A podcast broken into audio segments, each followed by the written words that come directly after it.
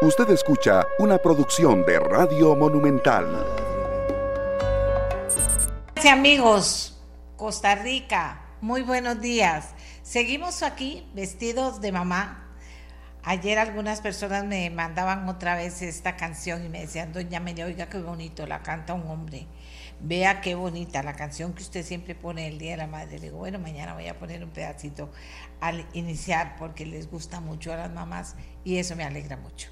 Bueno, después del Día de la Madre, porque ayer fue el Día de la Madre, ¿verdad? Me hizo mucha gracia porque ya se había celebrado, bueno, hubo mucha celebración, pero se había celebrado el lunes, que era el feriado, pero no se dejó de celebrar ayer, que era el 15 de agosto, Día de la Madre, y se nos queda pegado que es el Día de la Madre.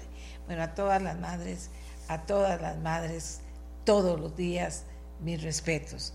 A todas las madres, mi agradecimiento, porque definitivamente bordan, tejen, aportan a que el mundo sea mejor cada día. Bien, vamos con el programa de hoy. Hoy vamos a hablar de crucitas, así que si está interesado en el tema, listo para participar, 84747474, listo para escuchar. Recuerde, si usted me manda insultos, malas palabras, ofende a alguien, es irrespetuoso, no lo leo. Y yo ni lo dejo de leer, termino, lo borro. Recuerde eso. Pero por dicha, que nuestra audiencia es una audiencia muy respetuosa y son poquitos los que eh, escriben para insultar o para decir malas palabras o para pensar mal. Ah, no, que ese es un ladrón. Si usted no me da pruebas a mí de que alguien es un ladrón, yo no voy a decir que alguien es un ladrón, porque usted cree o se le ocurre que es un ladrón. ¿Me explico? Ojalá. Porque hay que bajar, hay que subirle el nivel a la conversación en redes sociales. Eso es parte de las cosas importantes que tenemos que hacer. Bueno, vamos a tocar el tema de crucitas. También vamos, ah, bueno, ¿por, qué el tema de crucitas? Bueno, pues resulta que hay cada vez más opiniones sobre por qué no permitir la minería legal en crucitas o por qué no legalizar la explotación en crucitas. De eso vamos a hablar hoy. Proyecto de jornadas 4.3 supera el primer debate. ¿Qué cambios podemos identificar en este proyecto cuya constitucionalidad analizará la sala cuarta especial con Marco Durante también lo vamos a hablar hoy. Y figúrense que mejoras en los sistemas electrónicos, formulación de proyectos de ley, coordinaciones interinstitucionales son parte de las acciones diseñadas para agilizar los procesos judiciales y disminuir el rezago judicial que la Comisión Mixta del Poder Judicial y el Colegio de Abogados y Abogadas implementará y cuyos avances dará a conocer hoy al país. Así que mucha atención. Y finalmente el Tribunal de Ética de Liberación Nacional expulsó de por vida a dos exalcaldes y tomó otras decisiones. Vamos también a hablar sobre el tema, para que usted esté atento, amiga y amigo. Y vamos a empezar eh, para las personas que todavía no están enteradas, informándoles que los hermanos Josué, Daniel y Justin Manuel Rojas López, de 22 y 20 años de edad, fueron condenados a 24 años de prisión por el homicidio del joven Marco Calzada Valverde de 19 años, según sentencia dada a conocer el día de ayer en el Tribunal Penal del Primer Circuito Judicial de San José. Calzada Valverde fue asesinado en las inmediaciones del barrio chino el 2 de julio del 22, el año pasado, como se recordará, luego de celebrar sus 19 años en el barrio La California. ¿Habrán cambiado las cosas en cuanto a seguridad en el barrio La California? No sé, deberían haber cambiado. Ahí hay que prestar atención a ciertas cosas que no deberían permitirse. Las cámaras de vigilancia en ese momento captaron cuando ocurrió el ataque y posteriormente los minutos de agonía del joven Calzada Valverde antes de morir tirado en la calle a vista y paciencia de quienes lo atacaron. Nuevamente un abrazo muy solidario y muy fuerte a la familia de Marco Calzada y con el deseo y la intención de que las autoridades no sé, se multipliquen de la forma que sea para poder propiciar seguridad y que puedan nuestros jóvenes, nuestras personas, los trabajadores que andan por las calles en las noches o a cualquier hora del día caminar tranquilos, que por robar un celular no les van a quitar la vida. Bien, y ahora sí vamos a Crucitas. Cada vez más hay preocupación entre la población por Crucitas y en lo que se ha convertido. Eso es una realidad. Las diferentes posiciones apuntan a que debe hacerse algo claro y definitivo para que no se sigan robando nuestro oro y para darle calidad de vida a la gente que vive ahí. Hay varias posiciones. Hoy vamos a hablar con dos diputados que en los últimos días han externado su oposición sobre qué hacer en Crucitas. Ellos son Leslie Bojorges del Partido Unidad Social Cristiana, permitir minería legal en Crucitas. Katia Cambronero del Partido Liberal Progresista, que dice que el Partido Liberal Progresista, a ver, ¿qué será lo que suena?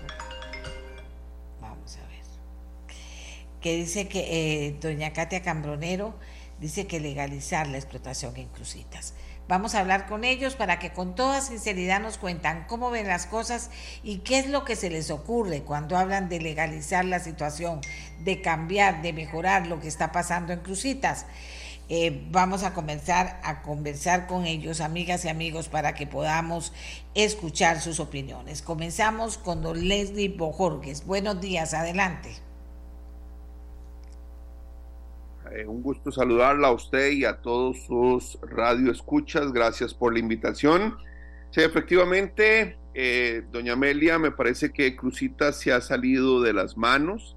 Eh, Crucitas está desbordado, me parece que hay un caos ambiental y me parece que todos los diputados debemos de poner de nuestra parte para tratar de ver cómo resolvemos un problema que tiene la zona norte de este país.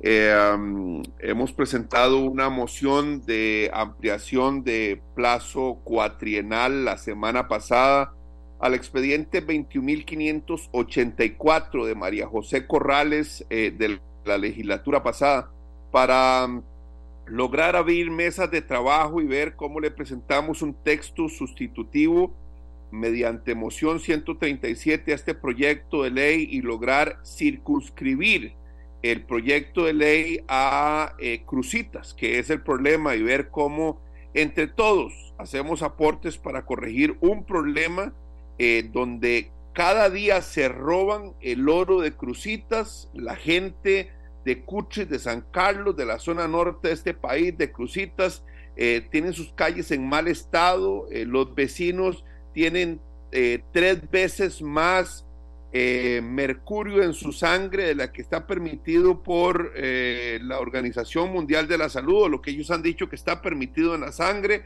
eh, y eso es porque el mercurio que utilizan para poder extraer el oro está contaminando los mantos acuíferos de este país y creo que nosotros los diputados debemos de determinar o abrir el debate para ver cómo resolvemos un problema eh, de trata de personas, de tráfico de armas, de contrabando, de narcotráfico y de explotación de oro que además se lo están robando y que le pertenece eh, a esta maravillosa nación y que debiéramos de utilizarlo para resolver el problema que tiene la zona norte de este país. Inclusive hasta existe una cooperativa, Coprecusitas, que está legalmente autorizada o debidamente inscrita y que debiéramos de utilizarlo para mejorar la calidad de vida de las comunidades de Chamorro, de Moravia, de Copevega, de Cutris y bueno, de todas estas comunidades que están aledañas a la finca Vivoyet o, a la finca de Crucitas y que todos los diputados debemos de aportar un granito de arena para corregir este problema, doña Meli. Muchas gracias, don Leslie. Katia Cambronero, Partido Liberal Progresista. ¿Qué piensa usted eh, inicialmente? Porque después tenemos que ir cerrando más el círculo y llegar a ver hasta de qué estamos hablando y qué es lo que se puede hacer ahí. Porque también hay muchas opiniones que tenemos registradas de mucho tiempo donde la gente ya está caminando más en el sentido de que no es posible que en Costa Rica estemos en la situación que estamos, que nos estén robando el oro y que resulta que nosotros no hagamos, dejamos que lo roben, dejamos que la, situación ambiental empeore y no pasa nada más, Katia. ¿Cómo lo ve usted? Muchísimas gracias, doña Amelia. Buenos días a todos los costarricenses y, gracias por este espacio que es muy importante.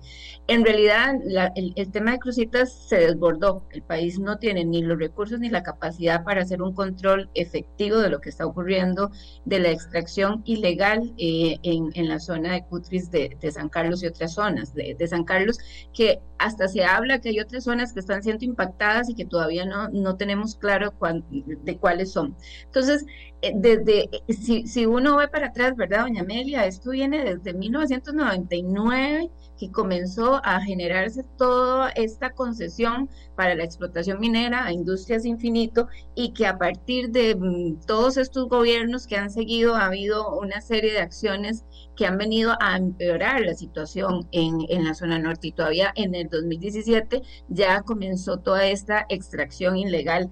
Eh, se habla que existen en la zona yacimientos de más de un millón de onzas de oro, o sea, el potencial que existe es enorme.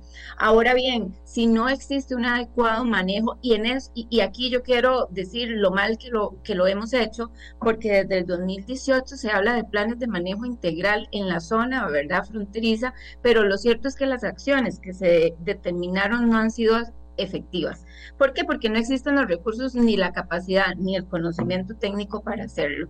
Y aquí lo grave de todo esto, además de la situación social que ya expuso mi compañero Leslie, que lo saludo, perdón, eh, este, em, también tenemos todo el impacto ambiental que eso significa. Ya de por sí toda la corteza ya fue devastada, ¿verdad? A la hora de hacer la eh, extracción ilegal, pero además tenemos una gran contaminación de mercurio eh, en los mantos acuíferos. Entonces, todo es mal, o sea, todo se está haciendo mal, no hay seguridad, el costo, el costo que tiene para el Estado hacer una protección de esta zona es un, es un costo muy alto que no tenemos los recursos para hacerlo. Entonces aquí hay que hacer un replanteamiento, doña Amelia, y, y yo sí quiero insistir en esto.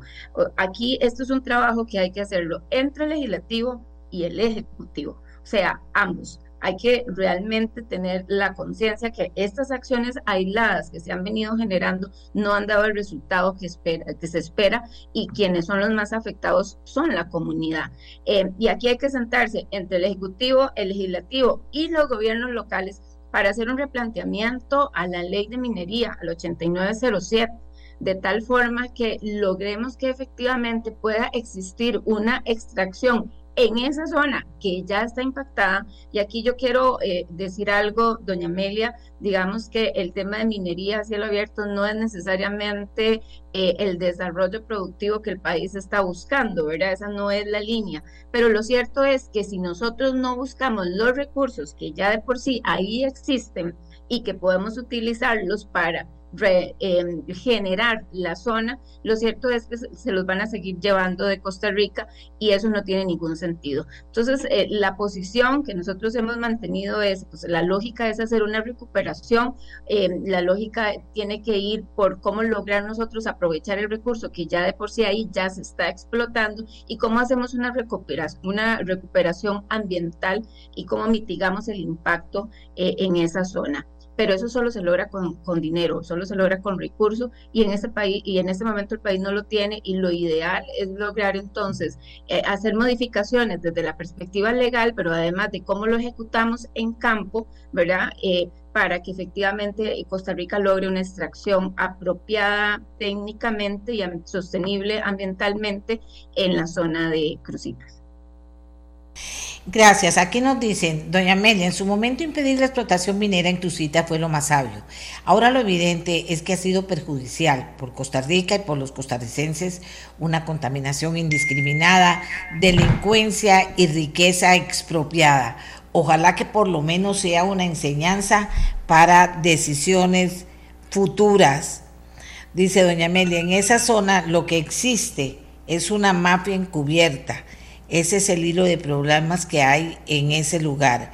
Pero también dicen las personas que nos están escribiendo que si los ambientalistas siguen oponiéndose con el desastre ambiental que se ha presentado ahí, que ya el país hubiese tenido ingresos frescos por años de años. Eh, mucha gente hablando de eso, de que en su momento tanta gente que se opuso, ¿qué piensa ahora que ve lo que pasó? Que se opuso y que para muchas personas hoy que antes no pensaban así, fue una mala decisión. Mientras tanto, aquí me hablan de que Panamá vea lo que ha logrado Panamá, que los chinos van a venir a explotar el oro en, en Nicaragua, que Nicaragua, los nicaragüenses de la, pasan la frontera y se roban el oro y se lo llevan de aquí de Costa Rica. Todo eso está pasando a vista y paciencia de los costarricenses que no hemos logrado hacer nada en ese lugar. Don Lendy, son las opiniones de las personas que nos escriben.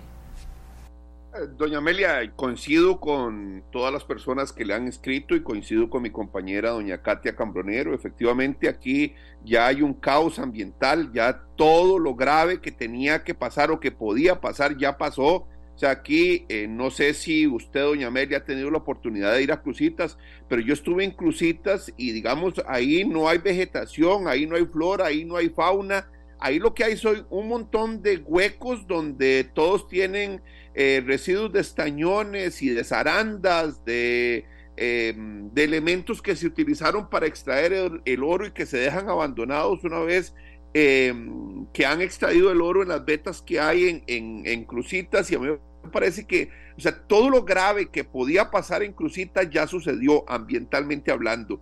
Se están robando el oro, eh, Nicaragua ha aumentado eh, tres veces más sus exportaciones de oro, según algunos, según algunas personas de, la zona nos comentan, y me parece que hay que aprovechar la oportunidad eh, descontrolada que existe y el caos ambiental que hay para ver cómo resolvemos este problema, porque eh, la gente de Crucitas vive mal, tiene mala agua, eh, tiene agua contaminada, los niños están tomando agua contaminada, los vecinos eh, tienen mercurio en su sangre y a mí me parece que entre todos debemos de ver cómo resolvemos este problema, como lo decía mi compañera Katia Cambronero. Justamente por eso, como le mencioné antes, estoy tratando de aprovechar el tiempo en un expediente que ya tenía un dictamen positivo eh, de mayoría en la Comisión Social, de Sociales para ver cómo abrimos mesas de trabajo y traemos al Colegio de Geólogos, cómo traemos al MINAE. Eh, ayer estaba hablando con mi compañera Katia Cambronero para ver si entre los dos y otros compañeros enriquecemos un texto sustitutivo y se lo presentamos mediante moción 137 este expediente y ver cómo logramos tratar de resolver un problema. Como lo dijo mi compañera Katia, esto es algo que no lo resolvemos solamente en la Asamblea Legislativa, necesitamos resolverlo entre el Poder Ejecutivo y la Asamblea Legislativa, pero tiene usted y sus radioescuchas toda la razón. Hoy tenemos un problema en Crucitas donde se roban el oro descaradamente, lo que nos dejan son aguas y suelos contaminados y todos debemos de ver cómo ayudamos a resolver este problema nacional siguen las opiniones. ¿Será una empresa nacional? ¿Será una empresa internacional? ¿Cómo lo haremos? ¿Se puede aterrizar eso en ese texto sustitutivo? Nos están diciendo las personas. ¿Usted qué piensa, Katia? ¿Cómo adelantamos eso para que la discusión se vuelva más constructiva ya en una, en una posición, digo yo, más clara? Eh, eh, que una empresa nacional se haga cargo, no la hay. Que una empresa internacional se haga cargo, no sabemos si quiere hacerse cargo en estas circunstancias qué es lo que corresponde hacer que nosotros no podemos hacer y que hay que comenzar a hacer, Katia. Sí, yo me voy un poquito más, más atrás, doña Amelia. Aquí sin duda, como lo decía anteriormente, nosotros necesitamos revisar el código minero el código minero, primero porque ahí está la prohibición, ¿verdad? Cuando se hizo la modificación a la prohibición, pero además porque el código minero costarricense data de 1980. Entonces hay algunos elementos que nosotros tenemos que considerar a la hora de querer hacer alguna legalización en, digamos, en la explotación en la zona de San Carlos. Y digo esto, doña Amelia, porque hay que tener cuidado de no hacer un parche y que se vuelva ese parche más bien todo un problema más grande para la zona, porque aquí nosotros tenemos que hablar de hacer modificaciones en términos de generar planes de, manejo en el tema de minería, que digamos Costa Rica no tiene tanta experiencia en ese tema para hacer toda la recuperación del medio o lograr hacer alguna recuperación del medio. Yo insisto en esta parte ambiental, a pesar de que ya ah, eh, está impactada la zona, nosotros tenemos que buscar de alguna forma hacer recuperación. Y eso, de nuevo, se necesita recursos, pero además el recurso, se necesita técnica para hacerlo y eso habría que ver si está contemplado en, en digamos, en la ley 8907, que es la que está vigente en este momento. El otro tema es el reforzamiento del área administrativa de, la, de minería, de geología y minas, del MINAE, para que pueda tener un manejo adecuado, ¿verdad? De, un tema, pues ya estamos hablando de una explotación muchísimo a, más, a mayor escala y se necesita un recurso humano que realmente haga el control respectivo por parte del Estado. El otro elemento que hay que analizar, doña Amelia, está asociado al canon ¿verdad? Que tiene que pagar por minería, porque pareciera que el canon que está establecido en nuestra ley realmente es un canon que es muy bajo en relación a, otros países del mundo y por lo tanto habría que pensar cómo nosotros logramos hacer alguna modificación más bien para que las zonas y los gobiernos locales puedan verse beneficiados también de ese proceso, pues el impacto social que genera la minería es importante, no solo aquí en Costa Rica, sino en muchas partes del mundo y tiene que haber recursos para eh, combatir eso.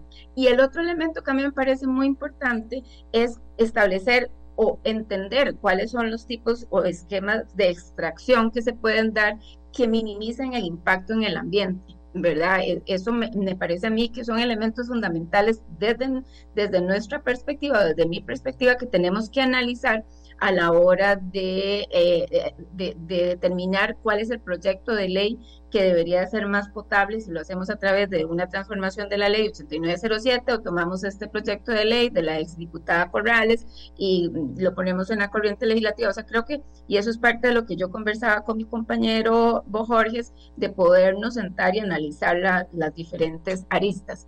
Desde lo que usted está comentando es determinar los modelos de negocio. Y aquí, doña Amelia, este, yo quiero ser como muy honesta y decir, Costa Rica no tiene experiencia en este tema de minería. Em, aquí eh, tendríamos que entender cuál es el modelo de negocio que es más potable y que puede generar recursos más rápidamente para el país y sin duda aquí pues habría que ver las experiencias de, otro, de otros países eh, que nos puedan, que puedan determinar cuál es ese modelo, si es a través de una alianza público-privada, si es a través de cooperativas comunales, si es a través de la incorporación de una empresa internacional que venga y haga la extracción. Yo creo que eso es parte del diálogo que tenemos que generar.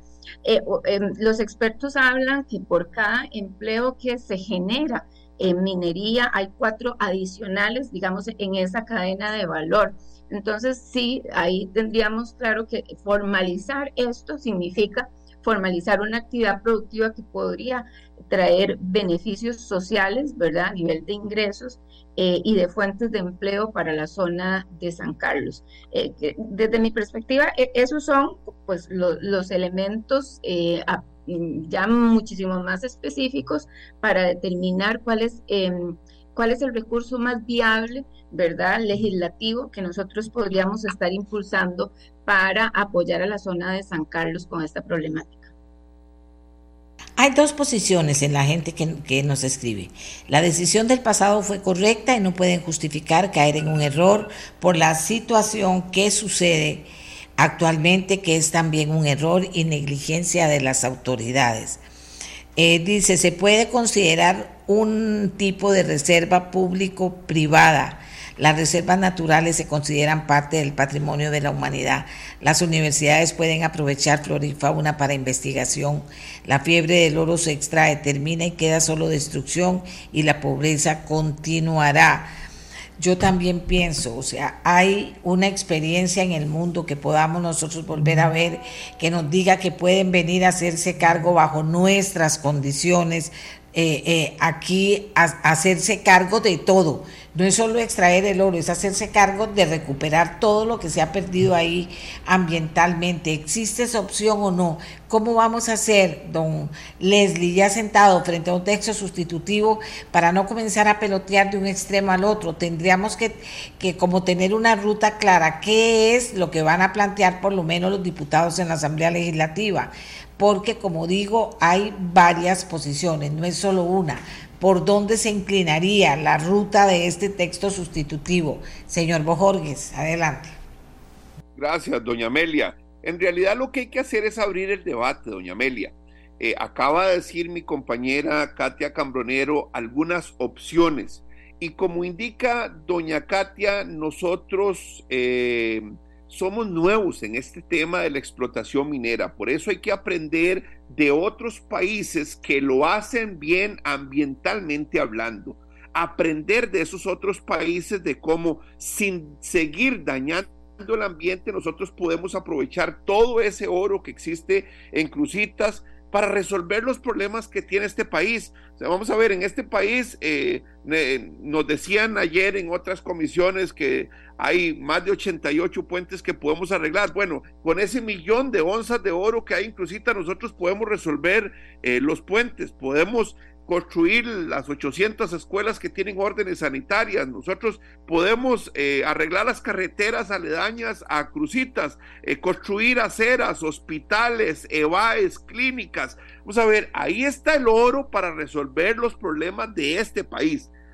Yo lo que creo es que es, hay un problema, debemos de abrir las mesas de trabajo, el debate, debemos de visitar otros países, traer expertos internacionales, que sepan del tema y que, como lo dijo usted, con nuestras reglas ambientales, eh, con, con nuestras reglas de juego, que ellos nos vengan a decir de qué forma el país puede aprovechar todo el oro que hay en Crucitas para generar desarrollo, bienestar a todas las familias de ese lugar y además de eso resolver todos los otros problemas nacionales que tienen con el oro que existe en Crucitas sin contaminar el ambiente. Así que me parece que lo que hay que hacer es abrir el debate, doña Amelia. En eso eh, usted y mi compañera Katia Cambronero tienen razón y todo lo que le están escribiendo. A mí lo que me preocupa es que nos volvamos a ir en pura, pura, pura conversación y no pase nada. Vean qué interesante lo que me dicen aquí. Vean qué interesante lo que me dicen aquí.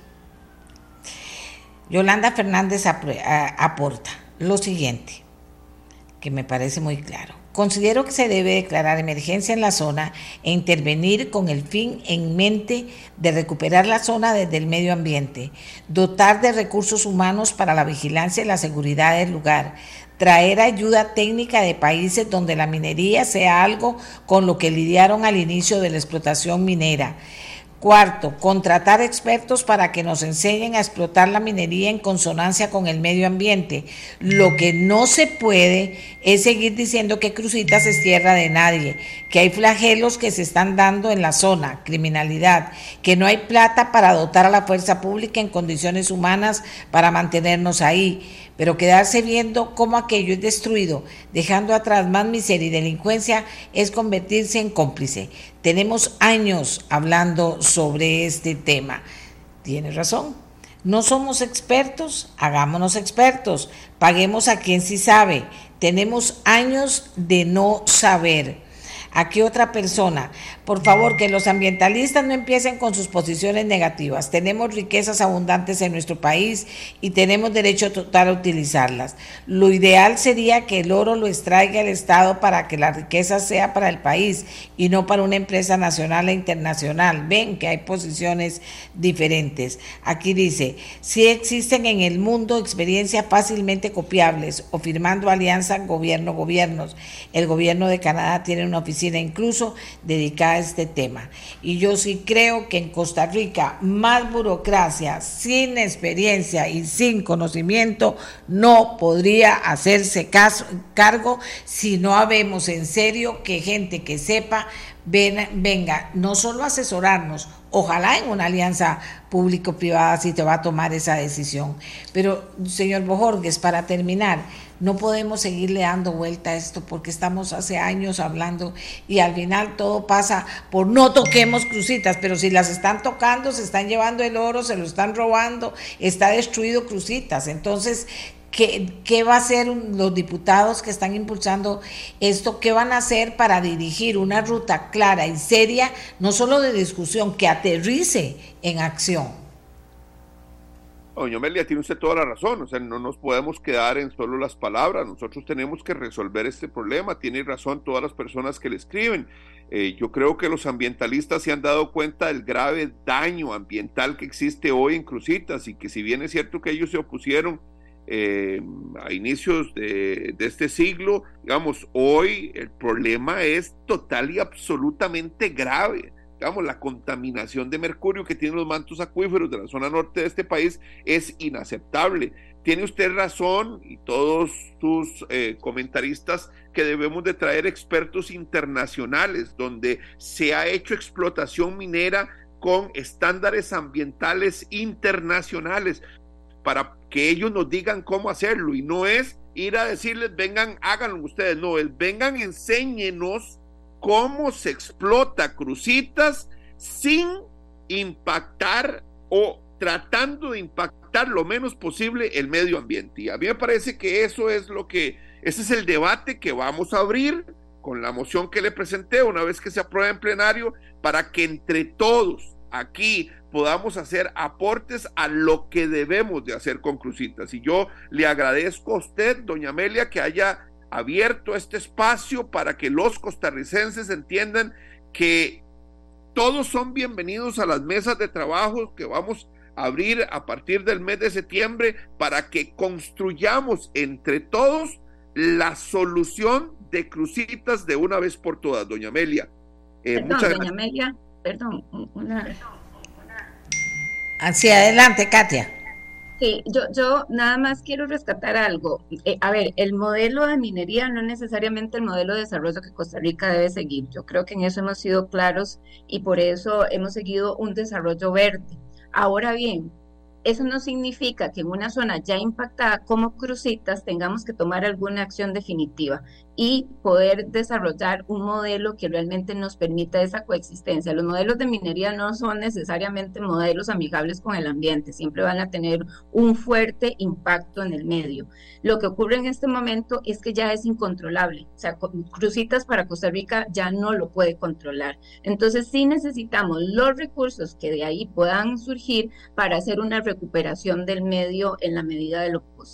Eso yo sí quería aclararlo, ¿verdad? Para, no generar esta discusión de si Costa Rica quiere minería o a cielo abierto, no, yo creo que ya esa es una discusión en este país superada. Ahora bien, tomar una acción específica para una problemática que existe en la zona norte, sí, hay que hacerlo, sí, vamos a tener que discutirlo, sí, vamos a tener que traer gente experta que nos enseñe, porque de nuevo, nosotros no lo sabemos hacer, doña Amelia, porque no hemos ni siquiera eh, podido implementar las, las acciones que en el 2018 se definieron como acciones prioritarias en Cruzita, entonces por lo tanto necesitamos apoyo en ese sentido.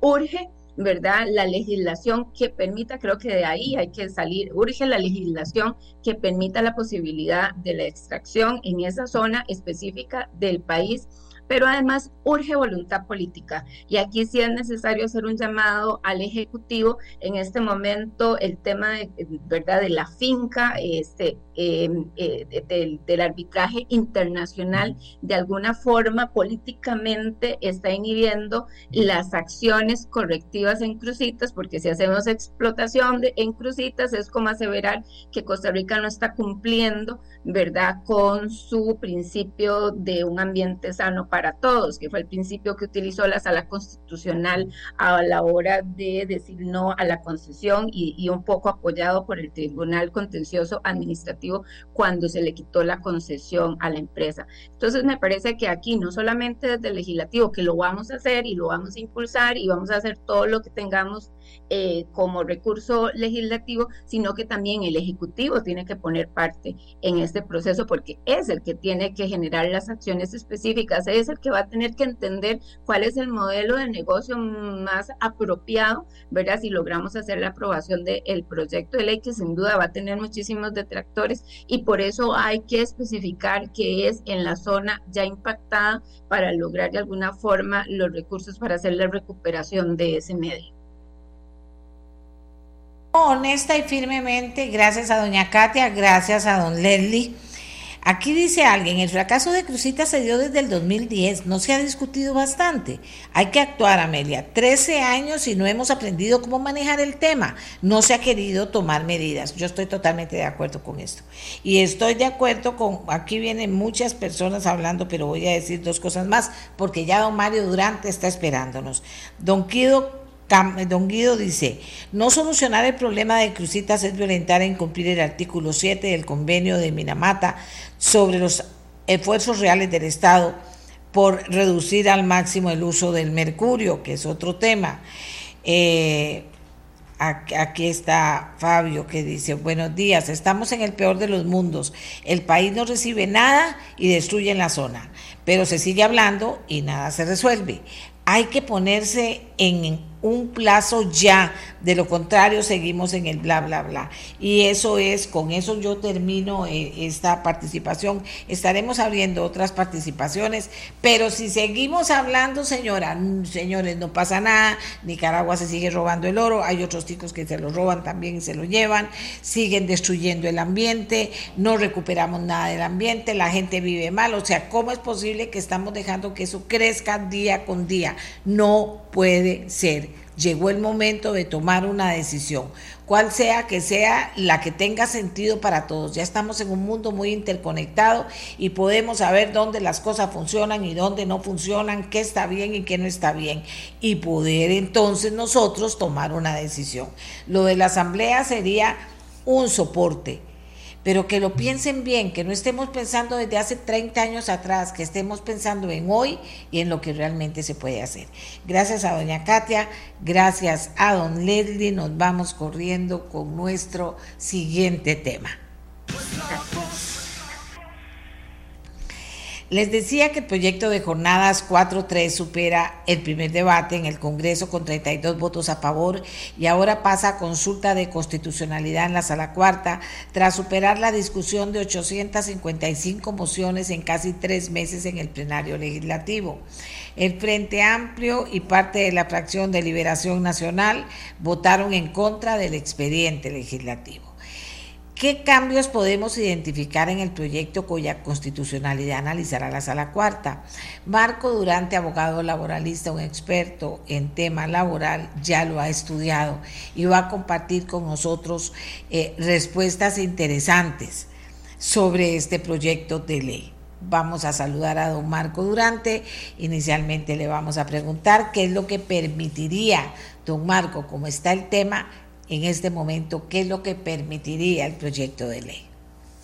Muy buenos días, doña Amelia. Un gusto de estar con usted y con su eh, con todos sus seguidores hablando de este proyecto de ley que como en ocasiones anteriores lo pudimos conversar, tenía ya cerca de 23 años de estarse discutiendo. Ahora que escuchaba la entrevista del tema de crucitas, veía que algunas veces dejamos que pasen los años y no resolvemos y no nos ponemos a discutir sobre temas que son prioritarios para el país y en materia laboral este era uno de ellos. Ayer las diputadas y los diputados de nuestro país aprueban en primer debate el proyecto 21.182 y ahora vamos hacia una consulta facultativa de constitucionalidad ver qué sale de ahí, de la sala constitucional, y un segundo debate. Pero volviendo a la pregunta suya sobre qué es lo que permitiría este, que todavía es un proyecto de ley, eh, es lo siguiente. Recordemos que hoy en nuestro código de trabajo se contempla como límites ordinarios de la jornada tres posibilidades. Jornadas diurnas de ocho horas diarias y 48 horas semanales, jornadas mixtas de 7 horas diarias y 42 semanales, y jornadas nocturnas de 6 horas diarias y 36 horas semanales. Si las labores en esos centros de trabajo no son insalubres o peligrosas, hoy y desde 1943 se permite que las jornadas que anteriormente comenté puedan ampliarse, de forma que, por ejemplo, la jornada diurna pueda ser de hasta 10 horas diarias, siempre respetando el límite máximo de 48 horas semanales. Y la jornada mixta de 7 pasaría a 8 horas, respetando las 48 horas semanales. Ahora, ¿qué es lo que el proyecto propuso y qué es lo que el proyecto trajo a la discusión? Bueno, que existen empresas que por su ciclo productivo 24/7 han implementado jornadas de hasta 12 horas diarias y 48 semanales, pagando la jornada extraordinaria permanente. Y entonces el proyecto lo que busca es darle seguridad jurídica a estas empresas para que, aprobado y siendo una ley de la República, para estos sectores sea posible trabajar 12 horas diarias, diurnas, cuatro días a la semana, para completar las 48 horas semanales, con un descanso de tres días libres. Y si se trabajara en jornada nocturna, 12 horas nocturnas, 36 horas semanales, trabajada en tres días, con cuatro días de descanso en la semana. Y esas horas que se trabajarían, las 12 diurnas o las 12 nocturnas ya no se considerarían como tiempo extraordinario. Entonces, eso es lo que básicamente, doña Amelia, para arrancar esta conversación, es lo que permitiría este proyecto que tanto tiempo ha durado en discutirse. Se aplicaría esta nueva jornada excepcional ampliada y qué requisitos deben cumplir las empresas que sí pueden aplicar a la jornada excepcional ampliada? Por supuesto, doña María, estas son probablemente dos de las preguntas que más polémica han generado porque eh, se han dicho cosas que ciertamente no son. Empecemos aclarando que más bien este tipo de jornada excepcional no es para la gran mayoría de empresas ni la gran mayoría de trabajadores de nuestro país. El número está reducido a cinco posibles sectores. Cinco. Y estamos hablando, primero, de manufactura tecnificada, siempre que esos procesos productivos requieran maquinaria para su producción y que por su naturaleza tienen procesos 24/7. Pensemos en empresas que producen eh, o fabrican piezas o componentes tecnológicos para exportar. Ese es un ejemplo. Segundo, empresas o la industria de implementos médicos en ciencias de la vida humana y animal, que también por su naturaleza requieren procesos continuos e ininterrumpidos de 24 horas al día. Aquí estamos hablando, por ejemplo, doña Amelia, de cómo es que en Costa Rica tenemos empresas que producen estos implementos que salvan vidas eh, y que se envían al mundo entero.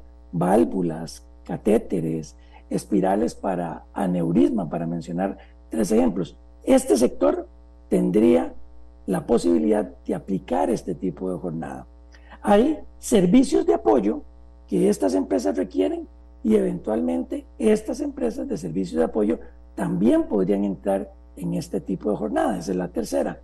La cuarta son los servicios corporativos que por su naturaleza implican también procesos ininterrumpidos por donde sirven ellos los eh, o prestan sus servicios y vamos a ver, Costa Rica por ejemplo tiene muchas empresas que prestan servicios de contabilidad o de soporte a diferentes sedes y mercados del mundo. Ese es un cuarto ejemplo. Y finalmente, los servicios privados de salud, que por su naturaleza implican también procesos continuos. Estos son los únicos cinco sectores, doña Amelia. No hay ningún otro sector que pueda ingresar a esa lista, no pueden eh, darse este tipo de jornadas para las relaciones de empleo público y tampoco se permite para los choferes de vehículos, por ejemplo, de estos servicios privados de salud. Y entonces aquí es cuando eh, hacemos la primera aclaración. Ciertamente, lo que el proyecto buscó desde el principio era dar seguridad jurídica a estos grupos que necesitaban una norma como la que se está planteando. Ahora, no es, y esto es importante aclararlo, doña Amelia, no es que ya estas empresas, si están en alguno de estos sectores, automáticamente pueden arrancar, si esto se convirtiera en ley de la República, con estas nuevas jornadas. No, es necesario que cumplan con ciertos requisitos que son claves para el eh, cumplimiento de lo que propone el proyecto. ¿De qué requisitos estamos hablando?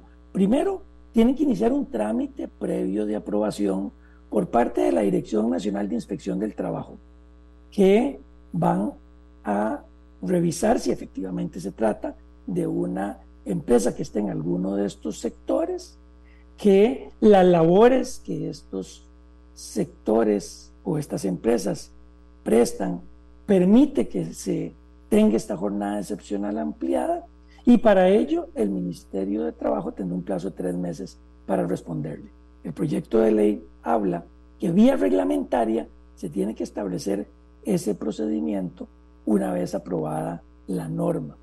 Pero además de ese requisito de ir ante la Dirección Nacional de Inspección del Trabajo, también es necesario que estas empresas presenten ante el Consejo de Salud Ocupacional un estudio técnico de la oficina o el Departamento de Salud Ocupacional de la empresa, donde se disponga que las actividades no son pesadas, no son insalubres, ni tampoco son peligrosas. Y por supuesto, una, un requisito que deben de cumplir las empresas es excluir a cualquier trabajador menor de edad, trabajador embarazada o en periodo de lactancia, porque estas personas no pueden laborar esta jornada excepcional ampliada, doña Amelia. Vamos a ver, ¿y qué protecciones tendrán los trabajadores que laboren en jornadas 4x3? Sí, vamos a ver, estos son los tipos de proyectos donde, entendiéndose que se trata de una excepción a la regla, es necesario crear mecanismos de protección y de cuido a los trabajadores. Entonces, por ejemplo, nosotros pudimos, de la lectura que hicimos del proyecto, encontrar varias protecciones que es importante comentarlas con los, eh, los radioescuchas y quienes nos siguen por las redes sociales suyas. Primero, los trabajadores, una vez cumplidas esas 12 horas, no pueden trabajar hora extraordinaria. No hay ninguna posibilidad de después de la hora 12 continuar trabajando en la empresa. Dos, si un trabajador voluntariamente y de forma ocasional se le ofrece trabajar los días de descanso, este sí podría hacerlo. Pero ojo, el pago va a ser doble. Tres, si a la hora de ingreso o a la hora de salida de ese centro de trabajo no hay transporte público para los trabajadores, se debe dar facilidades de transporte igual con el tema de alimentación y si las partes llegan a un acuerdo, incluso cuido de eh, niños y menores. Trabajadores con condiciones especiales, pensemos trabajadores eh, con algún tipo de enfermedad o que están en un cuidado de personas discapacitadas, pueden pedirle a su patrono que ajusten esa jornada de 12 horas y que el pago sea proporcional a las horas laboradas. Otro ejemplo de una protección que se lee del proyecto. Los nuevos trabajadores contratados van a percibir por lo menos el salario mínimo que se establece en el Consejo Nacional de Salarios para el puesto de esa persona, más un 16.67% si se trata de un trabajador que va a prestar jornada ordinaria. Y si va a prestar en jornada extraordinaria, su salario es de por lo menos el salario mínimo más un 25% en jornada nocturna. Los trabajadores que hoy están trabajando en estas jornadas y que reciben, como dije al inicio, pago ordinario más extraordinario, no se les puede disminuir el salario, se les debe de mantener el salario en respeto a su condición ya establecida. Si una empresa, una más, aplica para esta jornada especial ampliada y es autorizado por el Ministerio de Trabajo, doña Mary, esto es importante, debe darle a sus trabajadores actuales la opción de que decidan si quieren o no voluntariamente pasarse a esta jornada. Esa decisión es voluntaria y está prohibido tomar alguna represalia, como por ejemplo el despido del trabajador que decida no pasarse. Es así que las empresas van a tener que tener dos modelos de jornadas, algo que, vamos, desde el punto de vista de la administración de personal puede ser complejo para una empresa, pero van a tener que tener dos jornadas, la ordinaria de ocho horas o de seis horas y la excepcional ampliada de doce, para aquellos trabajadores que digan, no, yo no me paso, yo me quedo en la jornada que tengo. Incluso a los que se pasan, se les va a dar un periodo de adaptación de tres meses para ver si el trabajador se siente bien dentro de esta jornada. Y con esto yo creo que hay importantes protecciones que mencionándolas vemos que el proyecto trata de crear para la condición de los trabajadores que formarían parte de este tipo de labores o jornadas, doña Amelia.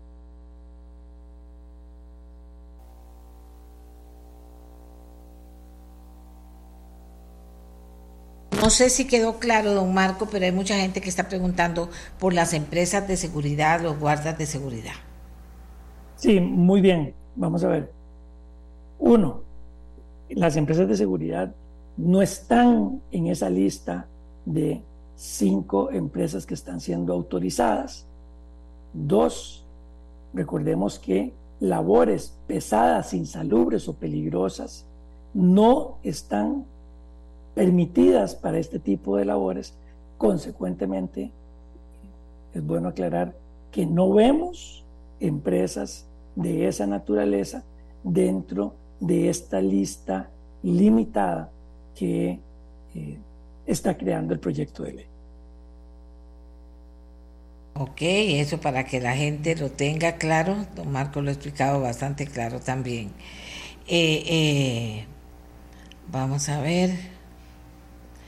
Dice, el proyecto estipula que las embarazadas no pueden ser sometidas a ese proceso. Muy buena pregunta, doña Amelia. No, expresamente el proyecto prohíbe que trabajadoras embarazadas o en lactancia o trabajadores menores de edad laboren en estas jornadas excepcionales ampliadas. Estas personas tendrían que laborar dentro de las jornadas ordinarias que prevé ya nuestra legislación. ¿Qué falta, don Marco, para que este proyecto se convierta en ley de la República finalmente? Doña Amelia, después de ser aprobado en primer debate este proyecto, ayer un grupo de diputadas y diputadas presentó una consulta facultativa de constitucionalidad sobre el proyecto de ley y ahora es la sala constitucional la que va a determinar si este proyecto tiene o no vicios de inconstitucionalidad. En algún momento, doña Amelia, cuando en su programa hablamos de este tema, yo abogaba porque estuviéramos en este escenario.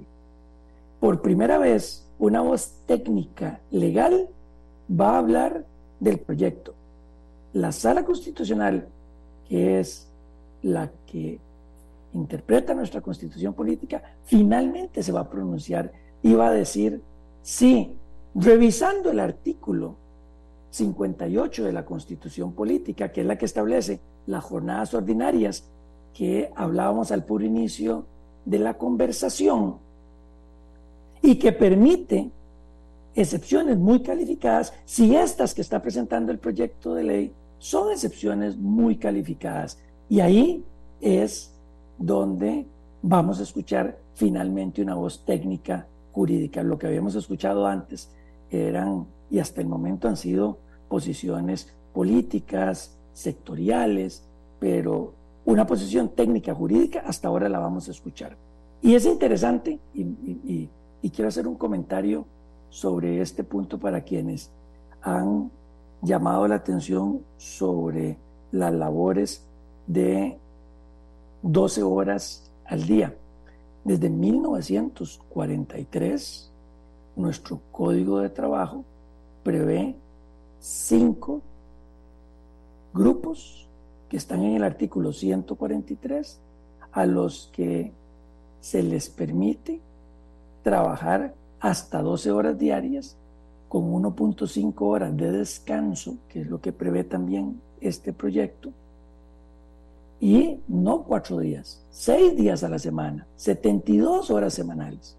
Y aquí estamos hablando no solamente de los trabajadores de confianza, estamos hablando de un sector muy importante que realiza sus labores fuera del centro de trabajo y que no tienen supervisión inmediata. Entonces, es importante aclarar, doña Amelia, que ya en Costa Rica, desde hace muchas décadas, teníamos excepciones al 58 de la Constitución Política de personas que trabajan no 48 horas, que trabajan 72 horas semanales con salarios también respetándose el mínimo de ley y que este sector pues viene a ser, eh, digámoslo así, una ampliación a esa excepcionalidad.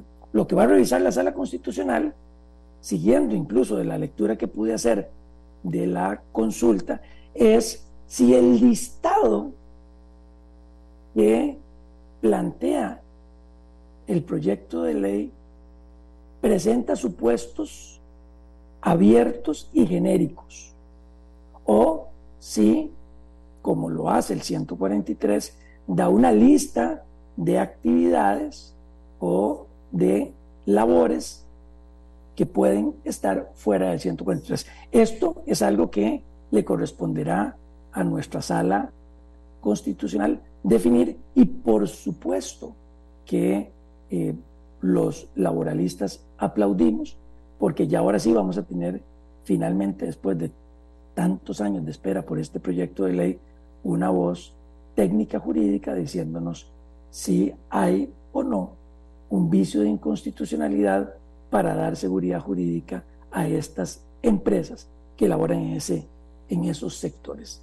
Creo, doña Amelia, que esto es lo más preponderante que hay hasta ahora del proyecto. La sala constitucional va a tener 30 días de plazo para evacuar esa consulta. Eh, la sala constitucional puede decir, no hay vicios, váyase a la segunda eh, ronda o al segundo debate para aprobarse.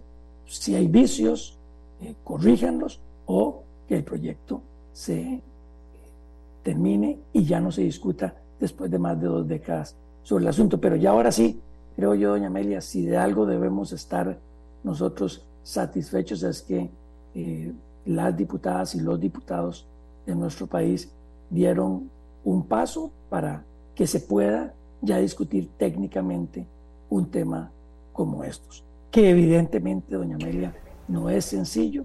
En algunos foros en los que me han invitado para hablar de este tema, yo lo he dicho, este proyecto no es ni tan bueno como lo pintan para los patronos, ni tan malo como parece para los trabajadores. Les voy a dar un dato que yo creo que les va a pedir, les va a permitir a ustedes reflexionar al respecto. Doña Amelia, hoy, sin proyecto de ley, sin permiso del Ministerio de Trabajo, en labores insalubres o peligrosas, las empresas pueden trabajar 48 horas semanales, cuatro días 10 horas, un quinto día 8 horas, con 30 minutos de descanso. Si usted suma eso, son 45.5 horas semanales de trabajo. Si este proyecto de ley termina siendo ley de la República, se va a trabajar en jornada diurna 12 horas diarias, 4 días a la semana, 48 horas, menos 1.5 horas de descanso por día, total 42 horas. Eso nos da 3.5 horas menos por semana laborable. Entonces, creo que esto es algo que debemos también entender y por eso es que cuando se discutió el tema es importante ver los dos lados de la moneda. Que hay que generar normas de protección, la norma eh, o el proyecto trajo algunas, que la sala constitucional podrá dar algunos criterios sobre estos supuestos abiertos genéricos, esperemos para ver qué es lo que se diga, pero lo que sí es importante es avanzar y modernizar las jornadas de trabajo que nosotros tenemos en nuestro país desde 1943 y que no se adaptan a la realidad de lo que hoy nosotros estamos compitiendo y realizando como, como, país frente al, al resto del, del mundo. Don, Marco, de verdad muchísimas gracias. Creo que hemos ahondado todavía más de lo que ya hemos hablado en otras oportunidades en el programa sobre jornadas laborales 4.3. Vamos a ver cómo se producen, estaremos atentos una vez que la sala se manifieste, eh, cómo se producen los acomodos que necesariamente tendrán que darse en algunos de los aspectos ya de poner a funcionar la ley dependiendo de cada empresa de las elegidas también o de, las empresas que están que podrán estar bajo este régimen. Muchas gracias a don Marco Durante, abogado laboralista. Buenos días. Buenos días, gracias. Amigos y amigas, hacemos una pausa porque cuando regresemos vamos a hablar del Poder Judicial, de agilizar procesos judiciales y disminuir el rezago judicial. ¿Le suena a usted importante? Importantísimo. Hagamos una pausa y ya regresamos. La mía, la suya, la de todos y todas. Mejoras en los sistemas electrónicos, formulación de proyectos de ley, coordinaciones interinstitucionales son parte de las acciones diseñadas para agilizar los procesos judiciales y disminuir el rezago judicial que la comisión mixta, Poder Judicial, Colegio de Abogados y Abogadas, implementará y, cuyos avances darán a conocer hoy al país. Vamos a conversar con una de las responsables de haber ayudado a armar toda esta propuesta, que es la señora Nacira Valverde Bermúdez, directora de planificación del Poder Judicial. Eh, la saludamos, doña Nacira, muy buenos días. Comience contándonos cómo nace esta idea eh, de responder a una enorme necesidad como es la mora judicial en el Poder Judicial. Adelante. Y muy buenos días, doña Amelia, y a todas las personas que nos están escuchando. Bueno, eh, de verdad es, sumamente agradecida por el espacio y Poder Judicial pues también lo agradece, ya que es una buena noticia en el sentido de que Poder Judicial eh, ha estado muy comprometido y desde ya bastante tiempo tratando de resolver eh, un problema que sabemos que ha venido de forma constante durante el tiempo con lo que es eh, la mora judicial. Contarle específicamente, como usted lo indicaba, de este proyecto. Este proyecto viene gestándose desde hace más o menos un año ya fue una colaboración con la comisión mixta, se hizo eh, un convenio entre Colegio de Abogados, Poder Judicial, para poder eh, trabajar de una a una las materias que se trabajan acá en el Poder Judicial eh, de forma personalizada, ¿verdad? Tratamos de hacer todo un trabajo desde las bases y esto es importante porque nos tratamos de sentar con cada una de las personas que también trabajan en los despachos judiciales para poder determinar necesidades o cuellos de botella que ellos veían en los diferentes trámites y que pudiésemos este, trabajar tanto en mejoras informáticas como en mejoras legales. Ha sido un trabajo eh, bastante complejo porque hemos tenido que recopilar, eh, ha sido una recopilación a nivel nacional, por ejemplo, a nivel de talleres, hemos hecho diferentes talleres y hemos recopilado esa información que se ha analizado. Eso nos ha dado bastantes eh, réditos y eh, hemos eh, tenido, por ejemplo, toda una ruta de trabajo. Iniciamos el año pasado con la materia de violencia doméstica, determinando cuáles eran los trámites que ahí se llevaban, determinando con quién teníamos que coordinar para mejorar interrelaciones y determinando cuántas y cuáles propuestas de mejora legal teníamos que proponer para poder mejorar estos, estos procesos. Es así como, bueno, hemos, hemos venido caminando y como usted lo indicaba, hoy, hoy día, eh, en horas de la tarde, vamos a entregar el primer, eh, el primer avance de este proyecto y hacer pues una entrega ya eh, para valoración de esas propuestas legales. Vamos en, en buen camino. Hemos caminado por violencia doméstica, hemos caminado por la materia de cobro, que sabemos que la materia de cobro pues también resulta ser más del 56, 60 casi por ciento del circulante del Poder Judicial, así que hay que hacer bastante. Eh, hemos caminado por la materia de familia, que también está por entrar un nuevo código procesal, así que la Comisión de Familia ha estado trabajando muy fuerte para poder coordinar y tratar de que las mejoras legales que se han visibilizado pues eh, impacten antes de la entrada en vigencia del nuevo código.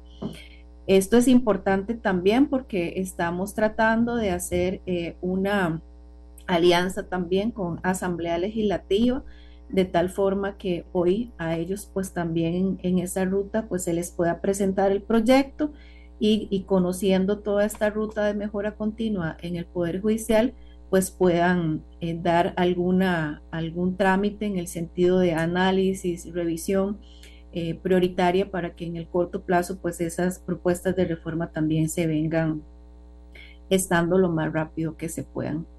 en pocas palabras, este es un resumen muy genérico de este, de este proyecto es ambicioso porque la, usted lo mencionaba al principio, no solamente tenemos propuestas de reforma legal, sino que también ya tenemos identificadas las propuestas de eh, reformas tecnológicas y hemos analizado eh, reformas eh, por plazo, cuánto nos mejorarían aplicar esas reformas y bueno, el Poder Judicial entonces con su desarrollo tecnológico está analizando hoy en día esas propuestas de mejora para ir incorporándolas poco a poco en, los sistemas institucionales de tal forma que también vayan este, disminuyendo eh, plazos de, tramitación a lo interno de los despachos judiciales, ya que eh, pues hoy sabemos que la carga de trabajo de ellos es, es bastante grande y con la ayuda de los sistemas pues también podemos agilizar muchísimo más los trámites.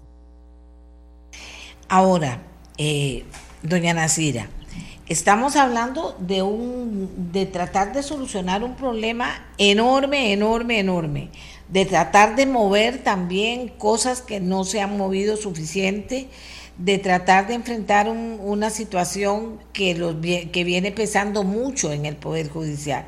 Dice usted que ya se abre camino con esto, pero ¿cómo están los tiempos? ¿Se han fijado tiempos para poder caminar ahora sí, hablando de cosas más concretas? ¿En qué campos concretamente, qué necesidades concretas se van a tratar de impulsar especialmente?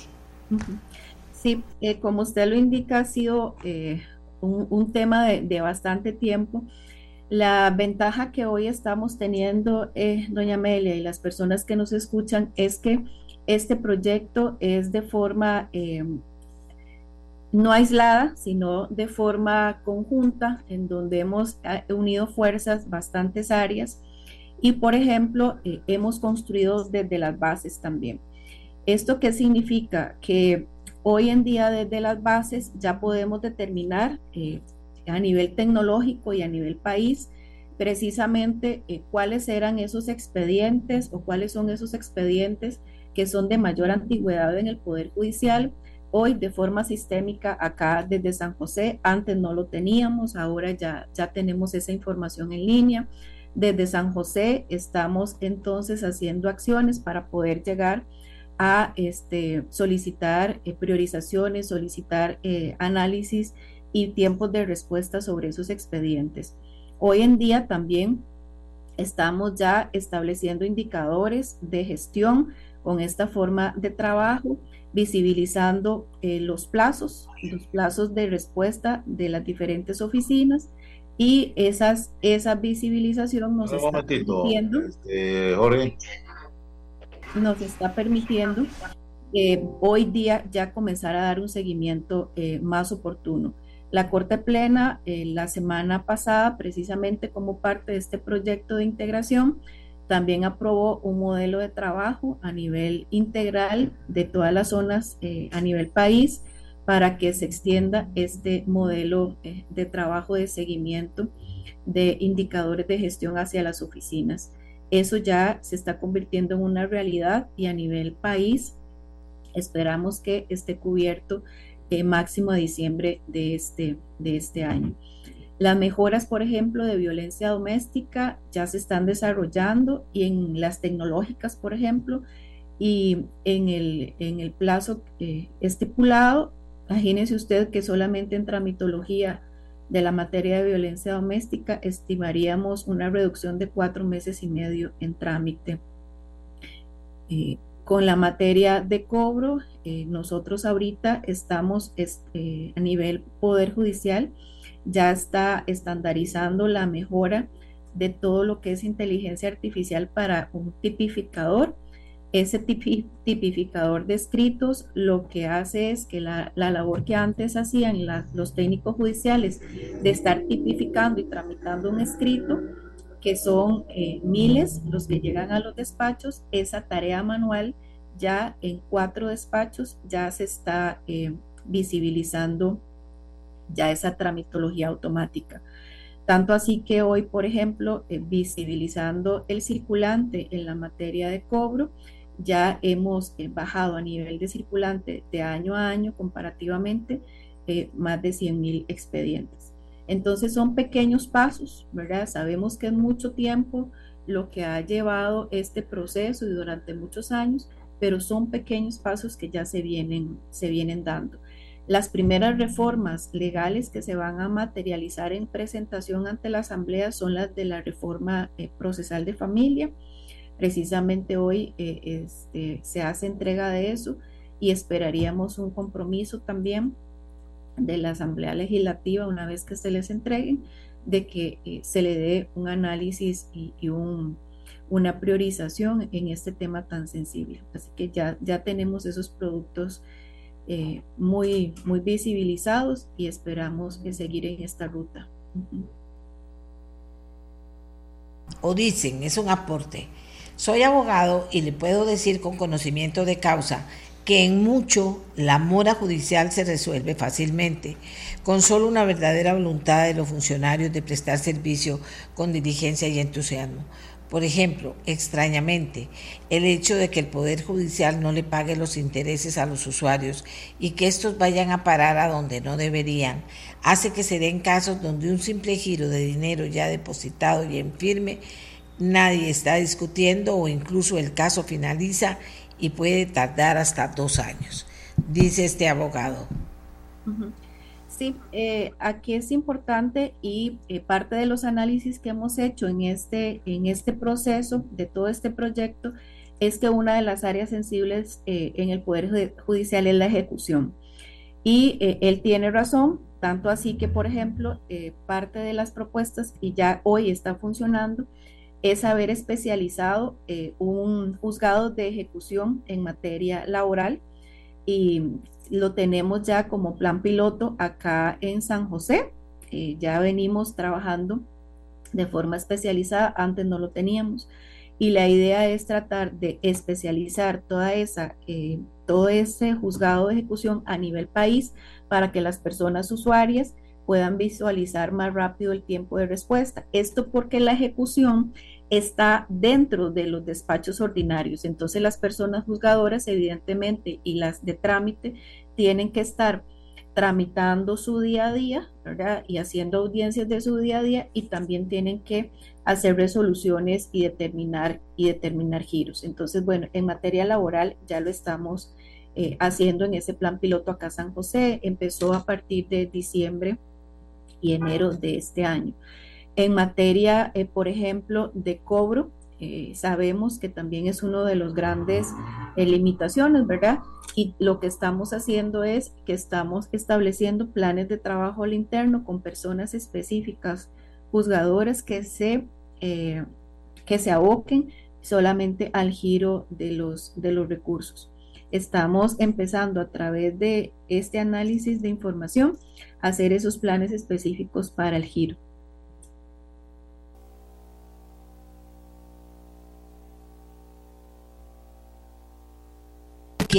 Tenemos algunas inquietudes que tienen que ver con las cosas como están hoy y por eso voy a insistir un poco en, en cuánto se va a comenzar a notar los cambios en el Poder Judicial en cuanto a todos estos procesos tan atrasados, en cuanto al movimiento de los casos de esta mora judicial que asfixia a este país, que parece increíble lo que se dura a veces, todos esos movimientos también se van a ver producto de este esfuerzo que se está haciendo por parte de esta comisión mixta.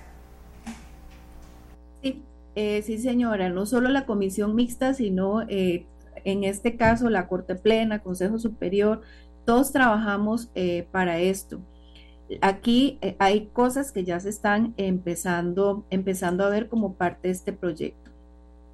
aquí, por ejemplo, en el tema de violencia doméstica, parte de las eh, relaciones inter, eh, de esas relaciones que pudimos eh, reconocer, que teníamos deficiencias, por ejemplo, interconectar con el PANI, interconectar con instituciones de, la, de las diferentes lugares que hay en la zona. Bueno, ya hicimos estas interconexiones hemos eh, tratado de dar priorización a lo que son el dictado de medidas de todas estas eh, mujeres que muchas veces acuden a nuestros despachos eh, judiciales.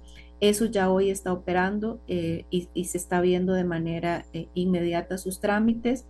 En materia de pensiones alimentarias, los apremios que teníamos atraso, prácticamente los apremios corporales se están tramitando en, en plazos de tres días hay pequeñas luces que ya se están, que ya se están dando, ¿verdad? Y, podríamos así mencionar eh, algunas otras pequeñas luces, por ejemplo, en poder eh, hacer un juzgado específico, como les decía, de, eh, de solamente ejecución con los mismos recursos que tenemos un juzgado específico y también esto es importante para las personas que tramitan pensiones alimentarias remodificamos toda la, competencia y establecimos ya un juzgado eh, también específico de lo que son las apelaciones en segunda instancia en materia de familia. Esas apelaciones estaban acá en San José durando eh, meses. Hoy ya esas apelaciones de la materia de pensiones alimentarias están durando eh, plazos razonables, un mes, y, y están eh, ya saliendo. Así que estas son eh, primeras luces. Eh, sabemos que es compleja la, la, gran cantidad de asuntos, pero vamos caminando. hoy, por ejemplo, por medio de este trabajo que se está haciendo, hemos dado como institución prioridad a, los, a la salida de asuntos en materia penal de todo lo que son las causas de delitos sexuales, que sabemos que, que es una una gran debilidad que teníamos y hemos hecho planes de trabajo adicionales a nivel país. Determinamos todas las causas que, tienen mayor antigüedad y hoy día ya esas causas se están atendiendo con jueces adicionales eh, para poder darle priorización a, toda, a, todas eh, esas causas tan vulnerables. Podríamos ya decir, eh, que esas causas antiguas eh, ya han estado saliendo. Ya en este momento De forma preliminar, eh, nosotros tenemos resultados y creemos que en el corto plazo, un mes más, podríamos estar dando los primeros eh, resultados finales de este plan de trabajo, que lo podríamos compartir también con ustedes porque ha sido bastante exitoso el amor a judicial que se ha reducido pues en estos casos de delitos sexuales a nivel nacional. Eh, hablando de números, ¿podría dar algunos números que le permitan a usted señalar no solo que está funcionando estas mejoras que se han implementado, sino que les abre el portillo para poder meterse con temas más espesos, más grandes, más fuertes, con, con filas, con casos que están esperando desde hace años? Sí, sí, por ejemplo, eh, hemos visibilizado, por ejemplo, en materia contenciosa, se ha determinado ya un número eh, eh, de expedientes específicos en donde ese número de expedientes específicos con mayor antigüedad ya se les está pidiendo eh, resultados a, ese juzgado y se les está pidiendo cuentas sobre la antigüedad de esos, de esos casos con número con número de casos y con tramitología visibilizada a través de estas herramientas que, hemos, que, les estamos mencionando.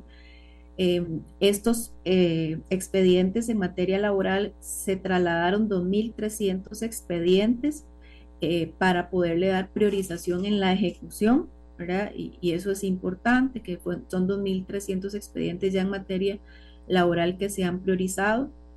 En materia de familia, perdón, de pensiones alimentarias, podemos decirles que ya tenemos también más de 1.500 expedientes resueltos en esa, en esa jurisdicción de forma eh, priorizada. Y en materia de cobro, se ha rebajado con todos estos planes de trabajo en más del 10% del circulante, lo cual ya eh, eh, son números reales. No, no, sin duda alguna, sin duda alguna, doña Nacira. A usted le toca planificar algo que es grande, que es importante, que es esencial, diría yo, ¿verdad? Y que ha costado tanto que camine. Pareciera que, que esos números nos indican que sí va caminando y que va a seguir caminando, ¿verdad? Esto no para, esto sigue, doña Nacira. Sí, sí, señora, es, es, un trabajo fuerte, pero es un trabajo comprometido a nivel de la institución. Creo que ustedes hace poco, no sé eh, si han visto, bueno, desde la Corte Plena que se tomó eh, varias sesiones para poder discutir temas de la mora judicial. El Consejo Superior que ha estado apoyando grandemente en instalar estas formas de trabajo, ¿verdad? No ha sido sencillo. La cultura, la cultura de, medición, la cultura de cambio, la cultura de traer ingenieros industriales para ayudarnos en todos estos procesos de visibilizar cuellos de botella, eh, de visibilizar eh, eh, rutas de trabajo, pues esto, esta cultura no, no es sencilla, ¿verdad? Pero ha sido eh, desde todo el personal judicial que también eh, se ha comprometido que, vamos, que vamos caminando. Coincido con el, el, señor que indicó que mucho tiene que ver con la motivación del, del personal, claro que sí es una parte importantísima en donde también los compañeros de gestión humana eh, han tenido, ¿verdad?, que, venir a tratar de hacer ese cambio, e, ese cambio cultural en el que todos, todos los días estamos eh, trabajando para que esto, pues, se, vea un cambio también en nuestro, en nuestro servicio. Pero sí decirles que todo el, el personal estamos comprometidos en que esto pues siga caminando, ¿verdad? Ha sido una coordinación ahorita con esta comisión. Sin embargo, desde las diferentes áreas, pues también han venido colaborando en todos sus aportes. Y algo muy importante por lo que ha apostado el Poder Judicial y por lo que también defendemos muchas veces el presupuesto es en el área tecnológica, ¿verdad? Sabemos que hoy el día la tecnología viene a hacer grandes cambios y bueno, el Poder Judicial ha venido enfocándose desde su tramitología a nivel de expediente electrónico y, hoy que es lo que nos permite, por ejemplo, eh, y gran parte de la mejora que estamos viendo es poder tener esa visibilización hoy. Hoy podemos saber desde acá cómo está el despacho allá en la zona norte, el más largo, o la zona sur, de, norte a sur, de este a oeste, estamos interconectados y eso nos está permitiendo visibilizar entonces hacia dónde tenemos que poner la atención. Y bueno, con la llegada también y el fortalecimiento de, de don Orlando, que su meta es trabajar sobre la eficiencia judicial, bajo, esa, bajo ese lema creo que nos ha estado llevando con más fuerza todavía en este último periodo para tratar de visibilizar esta mejora eh, continua en el Poder Judicial. Muchísimas gracias a la directora de Planificación del Poder Judicial, Nasira Valverde Bermúdez. Eh, bueno, todas estas son mejoras y prometen más mejoras y eso es una buena noticia que tenemos en el programa de hoy. Gracias, doña Nasira, por habernos acompañado. Muy buenos días. Muy buenos días, que pasen bien. Hacemos una pausa, amigas y amigos, y venimos a conversar ahora con el presidente del Partido Liberación Nacional sobre estas expulsiones y qué es lo que está pasando en el Partido Liberación Nacional. ¿Cómo lo ve usted? Ya volvemos. La mía, la suya, la del presidente del Partido Liberación Nacional. Tenemos con nosotros a Ricardo Sancho para hablar de unas informaciones relacionadas con cambios o con decisiones que se están tomando a nivel de las autoridades del Tribunal de Ética del Partido Liberación Nacional. Se habla de expulsión de por vida y otras medidas similares a otras personas dice que debido a sentencias y causas penales llevadas adelante por el Ministerio Público, pero que mejor sea don Ricardo Sancho quien nos explique qué está pasando en el Partido Liberación Nacional con este tema. Don Ricardo, muy buenos días. Muy buenos días, doña Amelia. Eh, un gran gusto poder compartir con usted en este programa. Muchas gracias. Eh, bueno, nosotros venimos desde que se nombraron las nuevas autoridades en octubre del año pasado que entramos en funciones en diciembre, bajo una línea muy, muy definida y muy clara de eh, producir una redención de la ética en el Partido Liberación Nacional. que este partido que ha sido fundamental en, Costa Rica, en, en, el logro de la democracia, en el logro de muchas instituciones, de muchas realizaciones importantes, sea también el partido que, lleve adelante una revolución ética, una limpieza ética, no solo dentro del partido, sino también en el país. Eh, se nos ha acusado, y casi que como un tema de leyenda urbana, de que Liberación Nacional es un partido corrupto, que Liberación Nacional, eh, toda su gente parece que está metida ahí en una olla de, grillos eh, dentro de una situación de falta de ética y eh, yo puedo decirle que eso no es así, que Liberación Nacional eh, tiene la, mucha de la mejor gente de este país y que ha sabido gobernar y se han habido eh, situaciones individuales de personas que han invadido, digamos, ese terreno de la ética, que realmente eso ha sido desde un punto individual, no ha sido un tema del partido. El partido nunca ha sido condenado como otros partidos políticos en el país ha sido un partido ordenado, es un partido con una reglamentación muy definida. En ese sentido, tiene un órgano eh, estatutario que es el Tribunal de Ética y Disciplina, tiene un código de ética que eh, funciona como tal.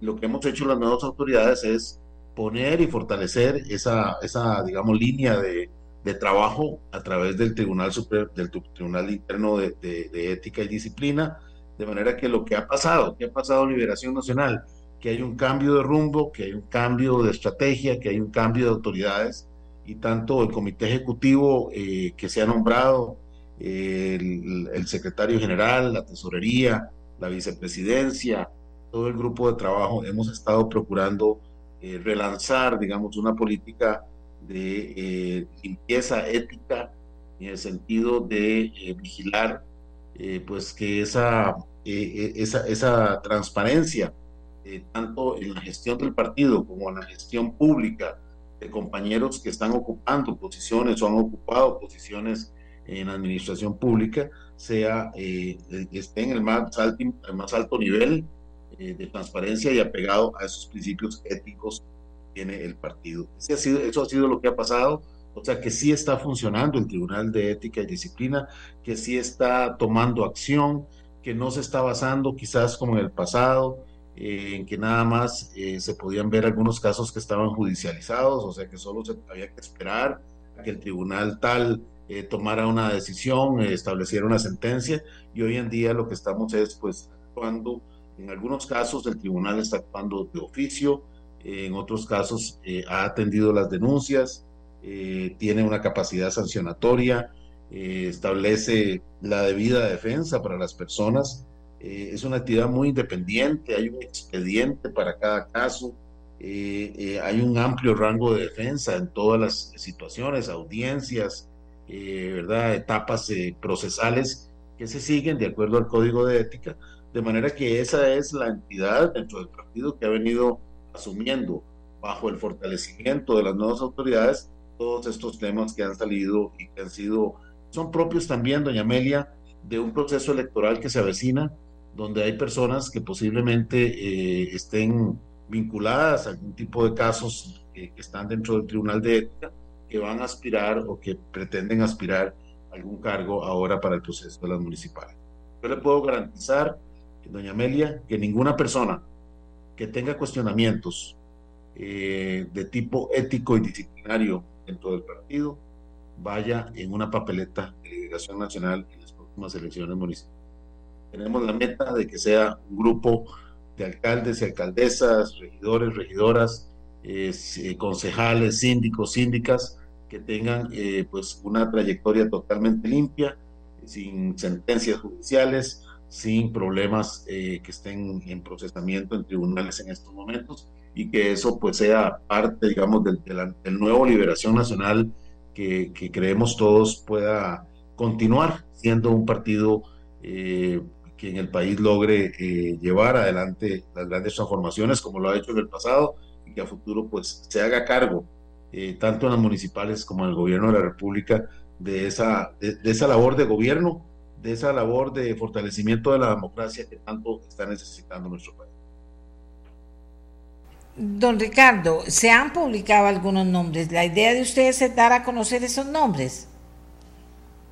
Bueno, eh, en estos momentos eh, hay una serie de eh, expedientes que, por el respeto que tiene el Tribunal de Ética y Disciplina, no nos corresponde a nosotros como líderes del partido darles indicaciones o decirles cómo hacer las cosas. han salido algunos nombres, efectivamente, que han salido a la prensa. En realidad no desconozco si han sido notificados o no Sé que algunos todavía no están en firme, algunas de las resoluciones que se han tomado en los últimos días no están en firme, todavía las personas han sido notificadas eh, tienen derecho de defensa eh, procesalmente tienen eh, pues la posibilidad de defenderse todavía porque no están en firme, pero sí han salido algunos nombres y, no, y no lo voy a, ocultar.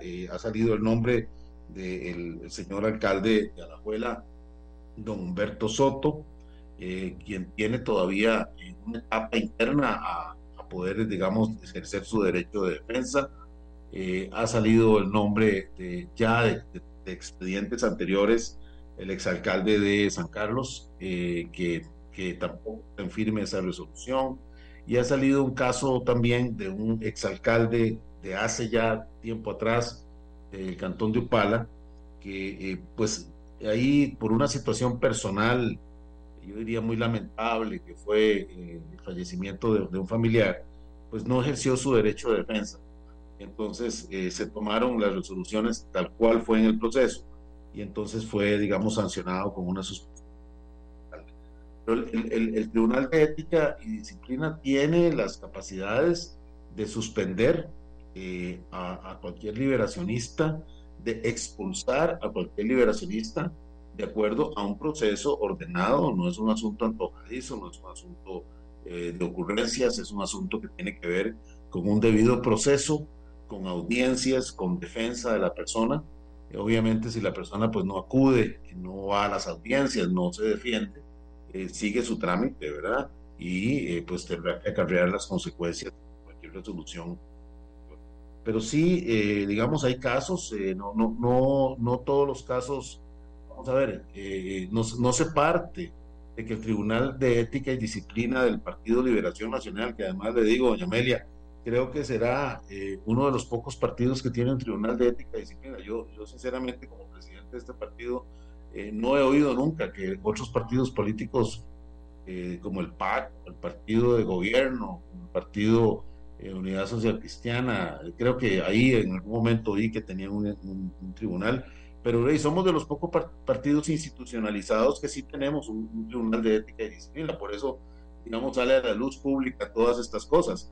Pero otros partidos habría que preguntarles, y eso es importante que tal vez en algún momento usted que habla con tantos líderes políticos lo pregunte, Liberación Nacional si tiene un, tribunal de ética y disciplina, si estamos respaldados por un código de ética. Eh, eh, y en ese sentido, eh, el tribunal estará dando a conocer, ya notificando a las personas. Hay, digamos, una situación donde no se podría, digamos, de mi parte, invadir ese terreno, pero sí hemos estado pujando y hemos estado impulsando de parte del comité ejecutivo, eh, del secretario general del partido, las autoridades del partido, que eh, se vigile eh, esa, esa ética en la función pública, que nuestros, nuestros compañeros y compañeras que vayan a una elección municipal vayan totalmente libres de cualquier proceso judicial. Puede ser que en algunos casos hayan personas que tuvieron en el pasado algún proceso de que salieron totalmente liberados y eso también hay que considerarlo. No se trata de degollar a nadie ni de poner en evidencia una situación pasada. Si una persona tuvo un proceso y salió libre de ese proceso, eh, pues bueno, lógicamente tiene el derecho a continuar, tiene el derecho a continuar su, su vida política. Acaerrará los problemas de imagen que lógicamente tendrá que aclarar pero nosotros estamos en una visión de, redención de la ética, de, cambio de, digamos, de paradigma en lo que es la ética del partido, porque queremos continuar teniendo la confianza de los en los procesos internos y externos. Queremos eh, que ese no sea el tema. Tenemos temas, digamos que ese no sea el tema que se nos cuestione porque Liberación Nacional tiene un, tribunal y un órgano eh, jurisdiccional interno que es el que hace ese trabajo y queremos dedicarnos, lógicamente, con esa bandera de la ética en un partido que pueda hacer las grandes transformaciones, como le decía, queremos trabajar en los temas de seguridad, en los temas de eh, mejoramiento de la vida en las ciudades, ahora con el proceso municipal vemos la oportunidad de que se reinvente el nuevo barrio, la nueva ciudad costarricense del siglo XXI, con manejo de desechos, con seguridad, con eh, áreas recreativas, y, eso eh, está basado en que nos den la confianza, y la confianza tiene que ver con la ética. Por eso el esfuerzo que estamos haciendo de llevar adelante una bandera de transparencia como partido. Y ese ha sido el resultado, pienso, del nuevo rumbo que tiene Liberación Nacional Don Ricardo, dice aquí una señora, eh, se llama María José. Imagino que el Partido Liberación Nacional tiene un código de conducta. Deberían de solicitar a los diputados actuales que lo cumplan, ya que hay un par de diputados tan poco respetuosos y cínicos al hablar que afectan en general la reputación de toda la fracción legislativa tiene injerencia el directorio, tiene injerencia el, Tribunal de Ética. ¿Cómo hacer para atender esta, esta pregunta y preocupación que plantea esta señora, don Ricardo? Bueno, doña Amelia, doña María José. Bueno, en realidad el diputado de cualquier partido tiene en el plenario eh, pues toda la disponibilidad. Para eso creo que está el Parlamento. El Parlamento tiene una naturaleza de poder dirigirse eh, prácticamente con pocos límites al país, ¿verdad? Eh, no sé a cuáles diputados concretamente se refiere. Eh, me parece que esos temas no entran tanto en el tema ético y disciplinario, salvo que sea una ofensa ya de alguna naturaleza a otro compañero o a otro funcionario. Pero hay que acostumbrarse. Yo no sé si han tenido oportunidad de ver parlamentos de otros países, como el Parlamento inglés eh, y los parlamentos donde hay sistemas parlamentarios, eh, nosotros estamos muy lejos de, ese tipo de, digamos, de comportamiento. Más bien creo que estamos en, en, una asamblea legislativa bastante tranquila. Eh, en general los parlamentos son ollas de presión, donde se, se, se, se, ventilan los problemas del país y en una forma enérgica, ¿verdad? La gente es muy enfática y así es el parlamentario. Eh, fui diputado y conozco ese terreno y creo que, que eso es difícil de controlar. Eh, en lo que sí hemos estado trabajando es en, en, la disciplina de, la fracción y que creo que ha sido una gran fracción. Eh, yo felicito a mi fracción, nos representa plenamente porque es un grupo de diputados que están no solo construyendo a través de legislación, sino también haciendo el control político. El control político es necesario en un sistema político. Eh, no podemos tener candelas apagadas en el Parlamento. Por eso, eh, tal vez la, la, esa, esa, actitud beligerante que tienen muchos compañeros. Habría que ver el caso específico de estas personas eh, para ver si qué se puede hacer, pero yo veo difícil porque no está dentro de un tema ético y disciplinario, porque estoy seguro que las palabras están enmarcadas dentro del reglamento de la Asamblea Legislativa y estoy seguro que si algún diputado de Liberación Nacional se saliera de, esa, de ese comportamiento, el, presidente de la Asamblea y el reglamento interno tiene las formas de controlar cualquier tipo de, eh, digamos, situación, pero eh, tendríamos que ver el caso específico. A, la señora le digo que tenemos que los parlamentos son así, son, beligerantes, son fuertes, hay debate político y eso es parte del sistema. Yo creo que eso es, eso es una riqueza que tiene eh, el sistema político que tenemos. Bueno, aquí mucha gente está diciendo que le, que le toca lavarse la cara a Liberación Nacional en muchos temas. Eso es lo que está diciendo la gente.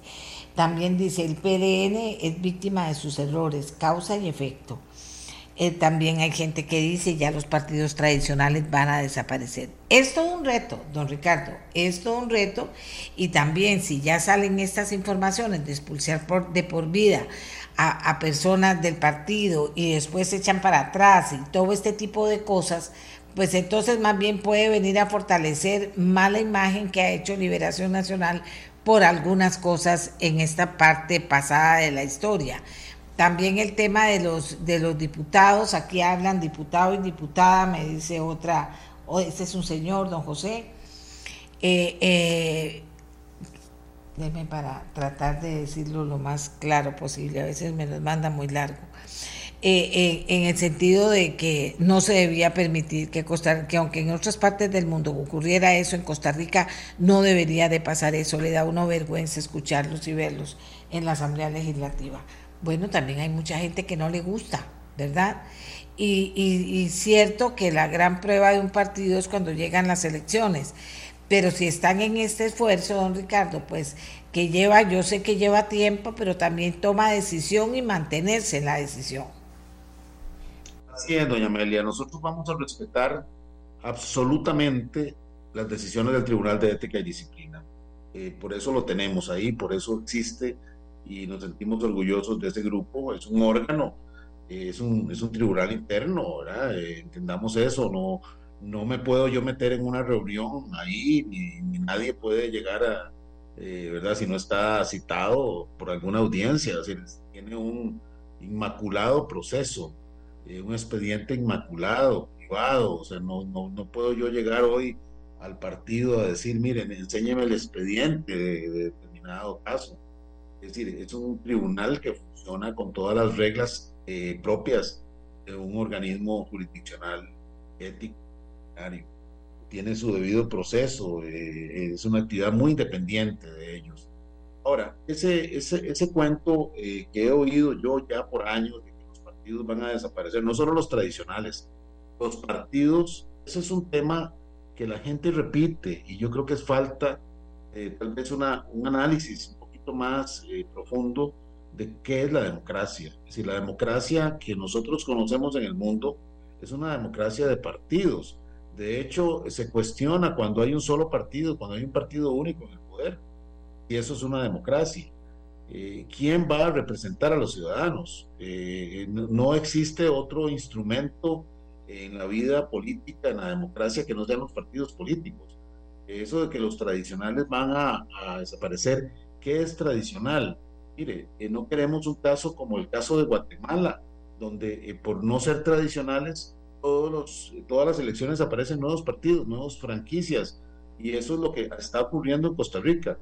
Y, véalo usted con los últimos acontecimientos de un grupo de diputados que quieren ser de un partido en Asamblea Legislativa y ganarse la dietita eh, en Asamblea Legislativa eh, con un partido, con una estafeta de un partido, pero quieren ir a los procesos municipales con, otro, con otra estafeta y con otra etiqueta. Eso nunca ha ocurrido en Costa Rica. Precisamente nosotros abogamos porque existan partidos políticos fuertes, partidos políticos que representen Liberación Nacional tiene una representación en todos los cantones del país. Tiene dirigentes que son dirigentes comunales, de las asociaciones de desarrollo, que son personas que están en la base territorial, en el territorio permanentemente, en las juntas de educación, son personas que están metidas en, las asadas, ¿verdad? son de la dirigencia de los pueblos, es, generalmente eh, dirigencia de Liberación Nacional y, y Doña Amelia, y muchas mujeres, muchas mujeres. Entonces, cómo van a desaparecer los partidos políticos. Creo que es un poquito eh, falta de, análisis, yo no digo de ignorancia, porque no, todos estamos eh, preparados en los temas de la política, pero, pero un sistema político como el de Costa Rica es una democracia ejemplar para el mundo, tiene que tener partidos políticos. es lo que está pasando, ¿cómo es posible que aparezca de pronto un partido nuevo y gane las elecciones y luego quiera desaparecer? Ese tipo de informalidad para nosotros no funciona porque esa es la historia de, muchos países de Sudamérica, de, Bolivia, de Perú, de, países que están teniendo problemas precisamente porque han desaparecido los partidos políticos o, quiere que desaparezcan los partidos políticos. Vea usted lo que está pasando hoy en Argentina. De pronto aparece un líder ahí, eh, ¿verdad? Con, con, un discurso atractivo para las masas y posiblemente va a ser un candidato fuerte dentro del proceso electoral ese tipo de cosas nosotros no las concebimos. Creemos que las organizaciones tienen que ser formales, deben tener un marco legal, deben saber responder, porque el que llega a una función pública tiene que saber que fue a través de un partido que lo llevó ahí. No puede ser que yo después me quite la chaqueta y lo cambie. Entonces yo sí creo, por, ese comentario, que, Liberación Nacional es un partido que está en un proceso de, de cambio de rumbo, de transformación, con el nuevo equipo que llegó en octubre del año pasado. En todo no lo podemos hacer a la vez.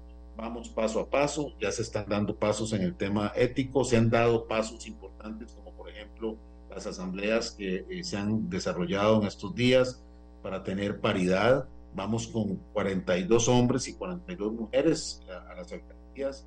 Vamos con una completa paridad, con una participación total en los 84 cantones del país eh, ¿Por qué? Porque somos una organización que cree en la democracia, que somos la correa de transmisión de, la gente que, tiene aspiraciones de mejora en sus comunidades. Queremos mejorar el país, eso es nuestro objetivo y ha sido siempre el objetivo de Liberación Nacional. Por eso yo le digo a la gente, eh, si no creen en los partidos, está bien, pero no dejen de pensar que los partidos son importantes en la democracia, entonces alíñense con algún partido pero, pero no, no desechemos la base, que es la base de un proceso político como el que nosotros llevamos en nuestro país, que es democrático. ¿Quién va a representar la democracia? ¿Quién va a, participar? Doña Amelia, yo puedo tener muchos intereses, ganas de, de, estar en la selección nacional y de jugar de defensa o de delantero, pero si yo no soy deportista y si no tengo la, la, la, credencial de la FIFA, no puedo entrar a la selección. Bueno, de eso se trata. ¿Quiénes pueden participar en la contienda? tienen que ser los partidos. Y, entonces que la gente exija que sean partidos fuertes, eh, ordenados, con ética, como lo es Liberación Nacional.